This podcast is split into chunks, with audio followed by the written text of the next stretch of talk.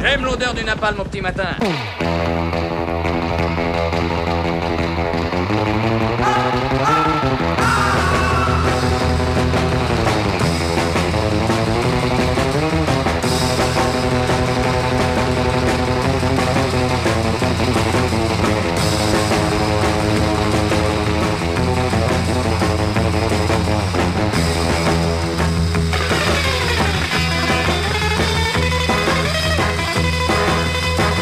La cote de popularité du président Macron a beau s'être effondrée durant l'été, ne cherchez pas d'analyse sérieuse de cette dégringolade dans notre glorieuse presse nationale.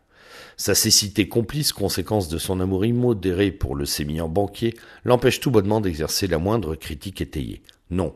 Pour trouver un travail sérieux sur le chef de l'État français, il faut ces temps-ci se promener ailleurs, à l'étranger, et notamment dans les colonnes du New York Times en date du 8 septembre dernier. Oh, je vous rassure tout de suite, il ne s'agit pas d'un article d'un des éditorialistes connus du célèbre journal. Sa ligne aurait à en souffrir. Néanmoins, la tribune libre de Chris Bickerton, professeur de politique européenne à l'université Cambridge, excusez du peu, a le double mérite de la charge magistrale et de l'analyse acérée. Macron, l'homme que le New York Times n'hésitait euh, pas à qualifier au lendemain de sa victoire de chance pour l'Europe, n'est plus sous la plume de Mr. Bickerton qu'un nouveau président français en train d'échouer.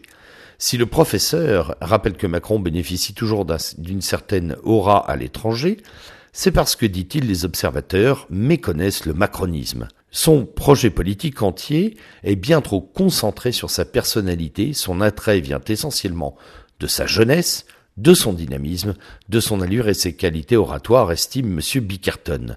Cette approche hyper personnalisée comporte toujours le risque qu'une fois le charme rompu, il ne reste rien à ses soutiens pour l'apprécier, ce qui est exactement en train de se passer.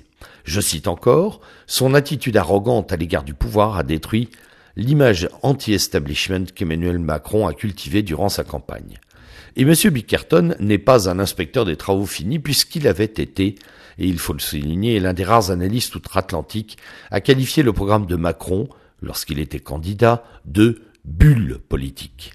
Il considère aujourd'hui que le vide de son projet politique, d'ailleurs, est en train de se découvrir, et le politologue de détailler tout son scepticisme sur la politique économique du président Macron en général, et sur la réforme du Code du travail en particulier. Pour lui, L'ensemble des mesures prises ne font que favoriser les employeurs au détriment des salariés, augmenter la précarité du travail et jouer à la baisse sur les rémunérations, en clair, détruire ce qui reste de l'État-providence à la française. Et cet homme pourtant pro-Brexit compare le destin du marché du travail français à celui du Royaume-Uni où prolifèrent les mini-jobs aux salaires indécents, les emplois à court terme, et où malgré le nombre d'embauches records, la productivité reste faible. L'auteur se pose la question de savoir si c'est bien de ce futur que la France veut. On pourrait facilement lui répondre que non si l'on oubliait euh, le nombre de gens ayant cédé aux sirènes du changement. Si M. Bickerton ne nous apprend hélas rien que nous ne sachions déjà, son papier a tout de même une vertu, celle de déchirer le voile d'illusion qui pendait encore devant le cirque communicationnel de celui qu'il qualifie d'homme à l'ego démesuré. Une tribune au vitriol qui fait mal et fait mouche si l'on en croit l'agitation des cellules de com de l'Élysée depuis vendredi. Cellules qui n'ont d'ailleurs pas hésité à qualifier M. Bickerton de pro-Le Pen, espérant par cette manœuvre grossière discréditer l'enseignant. Las, c'est sa tribune qui est le plus lue, qui est la plus lue et de loin. Tribune dont on saluera la clairvoyance, surtout dans la conclusion qui rappelle que malgré ce vide et cette arrogance, Emmanuel Macron reste l'enfant chéri de l'élite libérale mondiale, ce qui en lit long sur l'état d'esprit de la dite élite. Mais surtout, le grand mérite de la tribune de l'universitaire américain est de nous rappeler que si l'arrogance et l'égocentrisme sont, hélas, des atouts majeurs pour la conquête du pouvoir politique, elles ne sont aucunement des qualités pour l'exercer. Et cela commence à se voir. Bonne semaine.